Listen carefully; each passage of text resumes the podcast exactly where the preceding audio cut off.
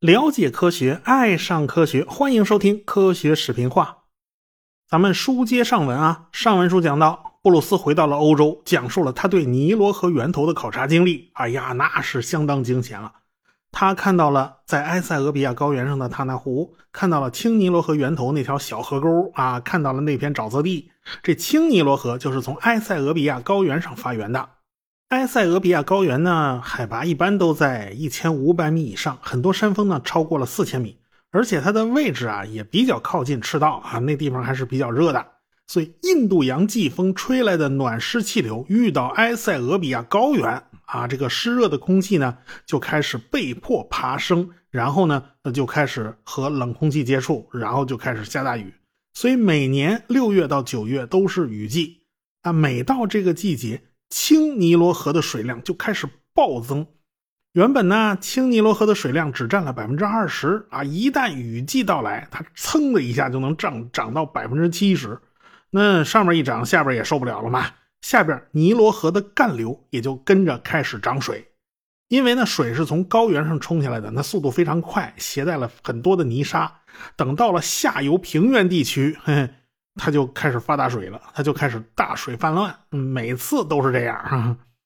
古埃及人呢，很早就发现有这规律啊。每次尼罗河发大水了，它漫出河床了，淹没了两岸大片的土地，然后呢，就在地上留下一层厚厚的淤积层啊。这层泥还挺肥沃的哈。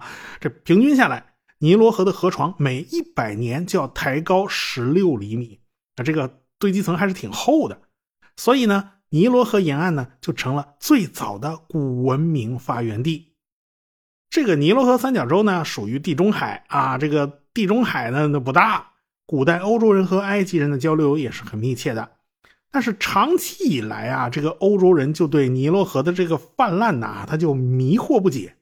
因为尼罗河下游呢，它是地中海气候，冬季温和多雨，夏天炎热干燥，所以欧洲人就想不通。为什么每次到了夏天干燥季节，这个尼罗河反而开始泛滥了？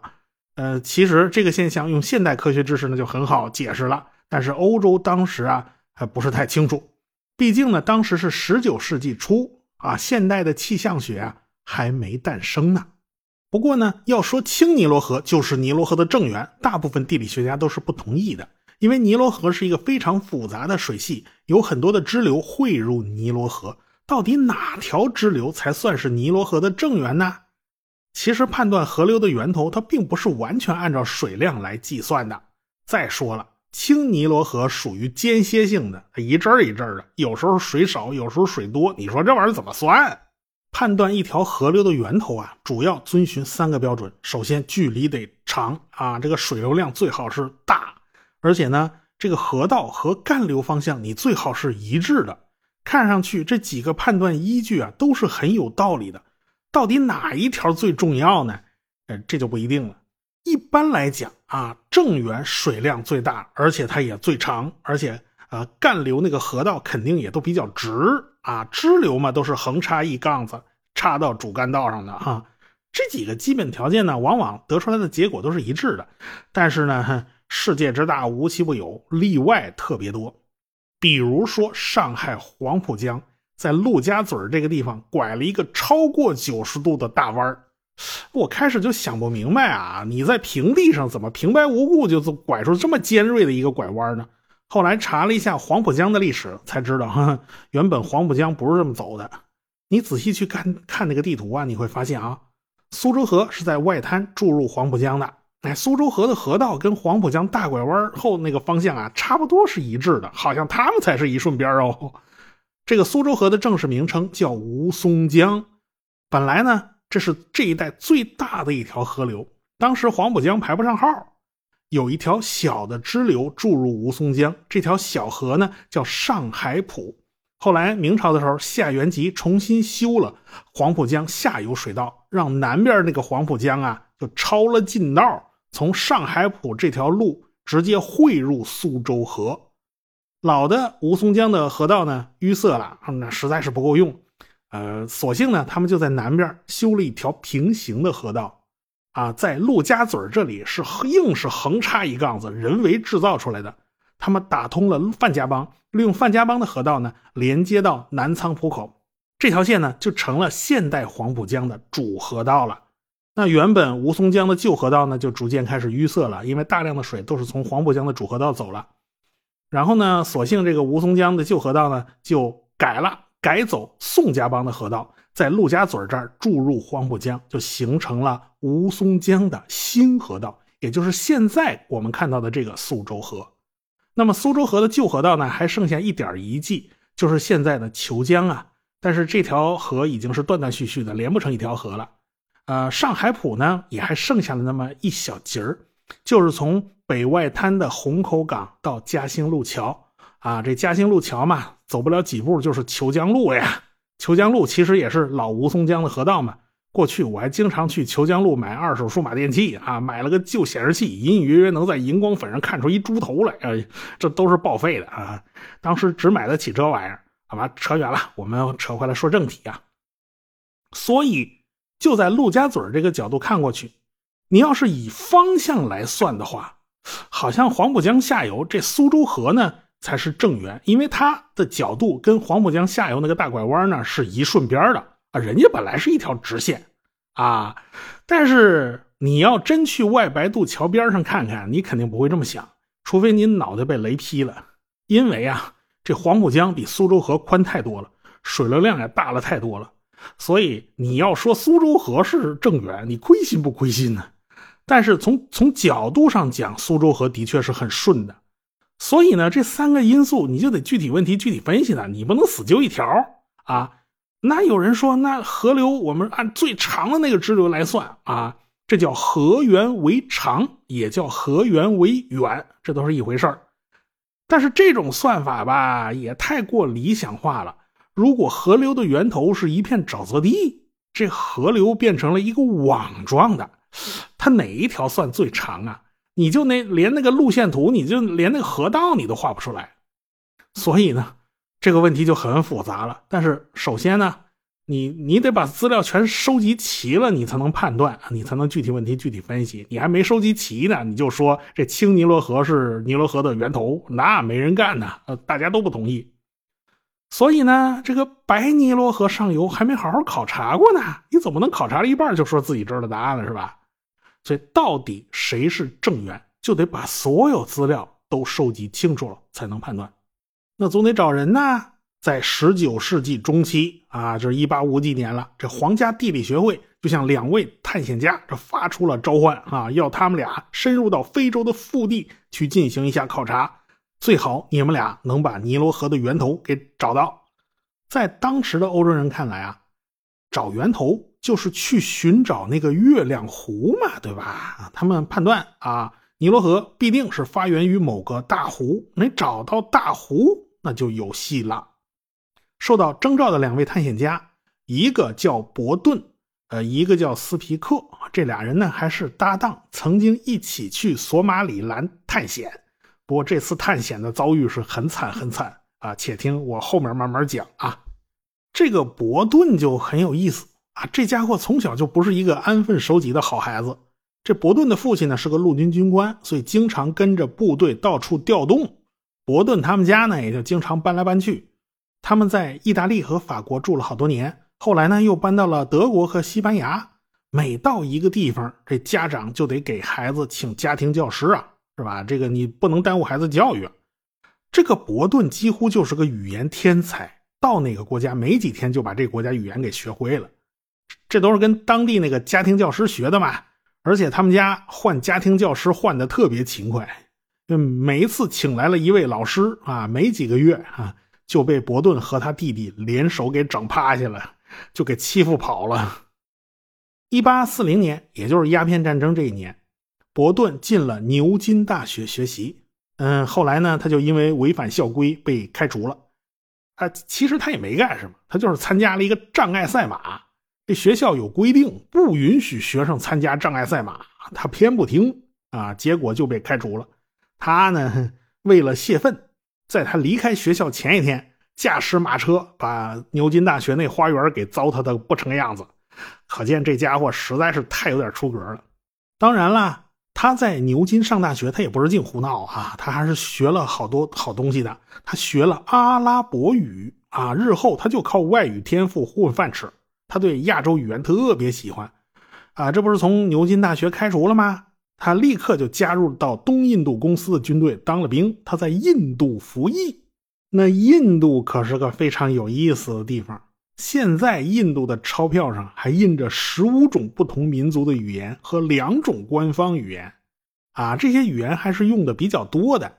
那用的很少的那种稀奇古怪的语言呢，那就多了去了啊。那伯顿不是喜欢学习语言学吗？啊，那那你到了印度，你有的你学了。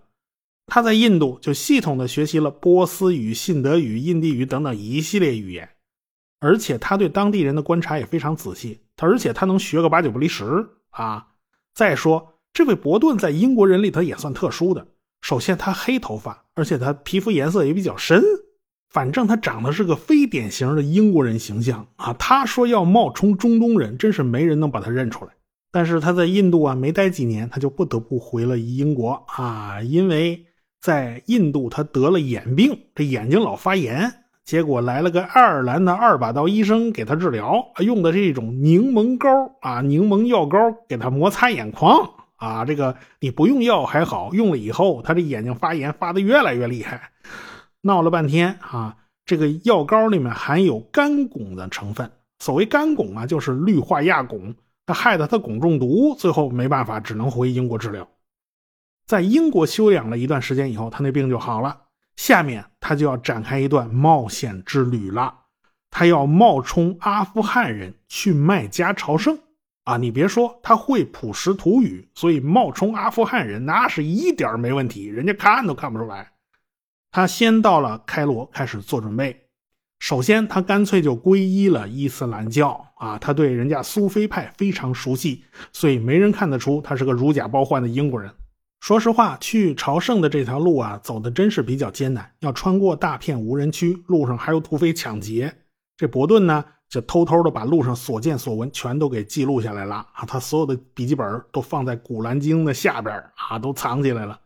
哎，而且呢，他到了麦加以后，还对麦加的清真寺和天房进行了测绘啊。这个阿拉伯人是严防死守，都没防住这欧洲人对这个他们的圣地进行测绘。这要是被阿拉伯人发现了，估计是没他什么好果子吃。好在他干的比较隐蔽，没有人发现他。反正这趟冒险之旅啊，是经历千难万险。这伯顿最后终于回到了英国，他写了一本书来描写他在这一路上的经历。这一本啊，那是个好几千页的大部头著作，一下就为他赢得了声誉。当然了，这本书对英国人统治殖民地啊，那是非常有那个参考意义的啊。要知道，地理学实际上是一个非常非常重要的学科，历朝历代都是。想当年，玄奘法师从印度回来以后，那唐太宗还把他叫过来啊，让他把一路上的各种情况都给他写一遍啊，所以才留下那本著名的《大唐西域记》。这本书到今天都是非常重要的史料著作。唐太宗当然也不是为了出门旅游啊，他也不要旅游指南呢，他是从国家战略角度去考虑问题的啊。当然了，伯顿还干了一件非常重要的事儿，那就是把《一千零一夜》翻译成英文。从1852年开始，他一直到1888年才干完了。啊，当然他只是业余爱好啊，他的主要工作不是干这个。但是据说他通晓三十二种语言啊，对他来讲翻译他不是个难事儿。到了1854年，在皇家地理学会的支持下，这个伯顿决定去探索一下索马里兰地区。听清楚啊，这是索马里兰啊，不是说的索马里啊，这是两码事。学过中学地理的人都应该知道啊，非洲之角就是索马里这个地方的地理位置非常重要，正好卡着亚丁湾的口子，是从地中海到印度洋的咽喉要道。但是在十九世纪的时候，这儿没有一个独立国家，这是一大堆的苏丹国啊。一直到一八八七年，英国才把亚丁湾沿岸的几个苏丹国。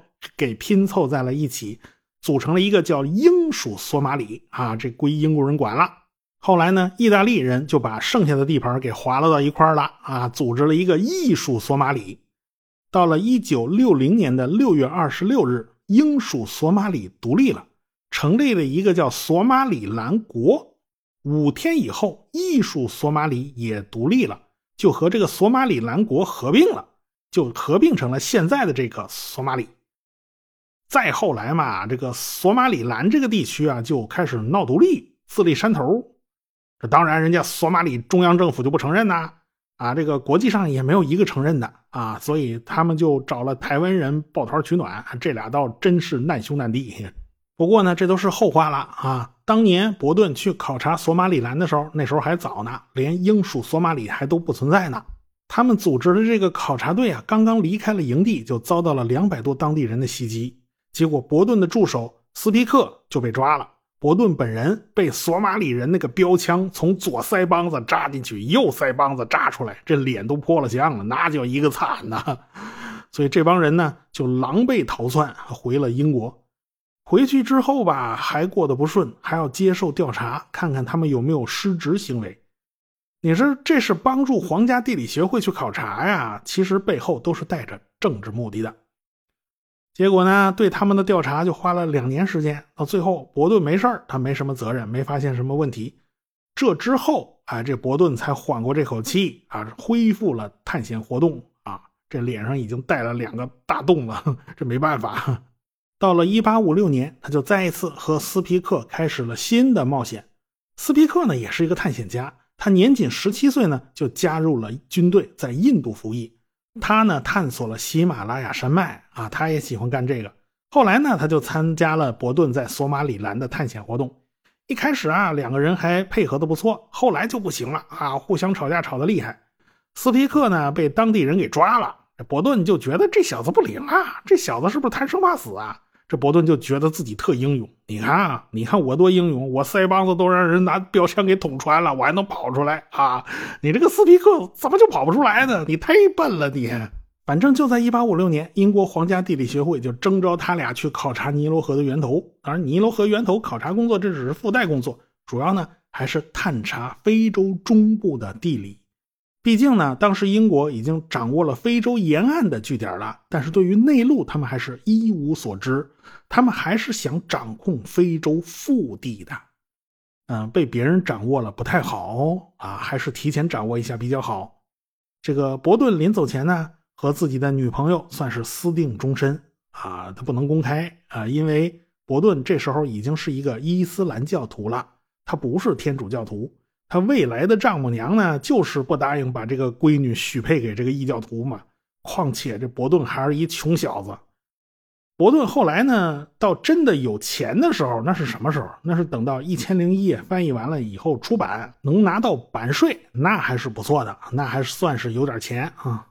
伯顿和斯皮克两个人研究了一下。决决定啊，就是咱不走青尼罗河上游啊，因为青尼罗河上游是一片沼泽，你根本就找不着河道啊，你没法判断这尼罗河是往哪儿流的。所以呢，伯顿他们就打算直接进入非洲的腹地。一八五七年六月，他们从桑给巴尔岛登陆了，岛上的苏丹对他们还不错，推荐了一个向导，这个向导呢叫萨利姆，在日后呢起了很大的作用。后来呢，他们在岛上待了一段时间，就越过了海峡，登上了非洲大陆。这个地方就是现在的坦桑尼亚。他们带着一百三十多人的随从，带着大量的物资，就往内陆进发了。他们一路上是非常小心的，带了不少布啊、玻璃珠子呀、黄铜丝啊。其实我们现在看来，这东西都不值钱。但是当时啊，当地人没见过，他新鲜呐，觉得这玩意儿好玩啊，哈，所以这东西作为礼物来当过路费，那是最好使的。他们呢是翻山越岭，走得非常艰难。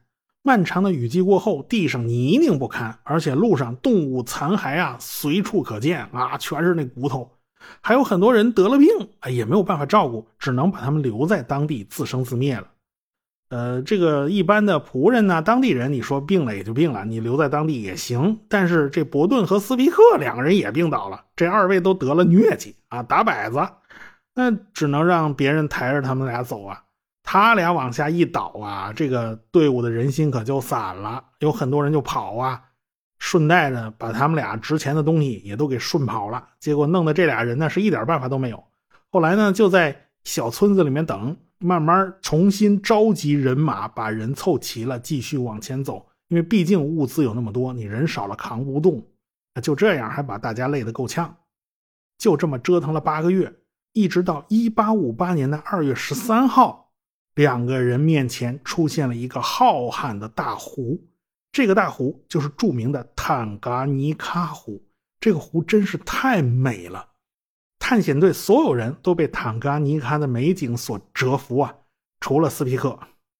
为啥呢？因为斯皮克眼睛肿得跟桃似的，他嘛都看不见，他走路必须靠人带着。这伯顿呢，虽然眼睛能看见，但是他的身体比斯皮克还虚。他呢，舌头肿了，他没法吃东西。这两天别提多闹心了哈，又不能吃东西，又不能说话，太憋屈了。他俩呢，就在湖边上一个小村子叫乌吉吉安顿下来了。尽管这个村子住着还算舒服，但是他们也遭遇了前所未有的麻烦。合着周围那村民呢，拿他俩呀当狗熊参观了。他没见过欧洲人啊，没见过鼻子这么高的，看着新鲜，围着他俩转悠，这轰都轰不走，这都没辙呀。不过呢，要知道啊，这是在坦噶尼卡湖的边上。坦噶尼卡湖啊是非常狭长的，它是世界上最狭长的大湖。它宽度只有几十公里，但是长度达到了六百六十公里，总面积三点三万平方公里，比海南岛稍微小一点有限。而且呢，它还是世界上第二古老的湖泊，有两千万年历史了。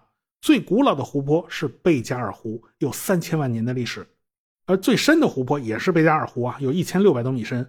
坦噶尼喀湖呢也很深，它也是排名世界第二，它有一千四百米深，但是它的湖面海拔只有七百多米，也就是说，它的湖底最深的地方在海平面以下七百多米啊，这么深呐！那为什么会这么深呢？这就是因为这个湖就是在著名的东非大裂谷里边，这东非大裂谷啊。是被扯开的一个地方，号称叫地球的伤疤，所以才这么深。当然了，当时伯顿和斯皮克是不知道这些事儿的呀。他俩惦记的都不是这档子事儿，他惦记的是要到湖的最北端去，因为他们在路上听阿拉伯人说啊，在湖的最北端有一条大河是从湖里边流出去的。那么这条河会不会就是白尼罗河的源头呢？我们下次再说。学声音。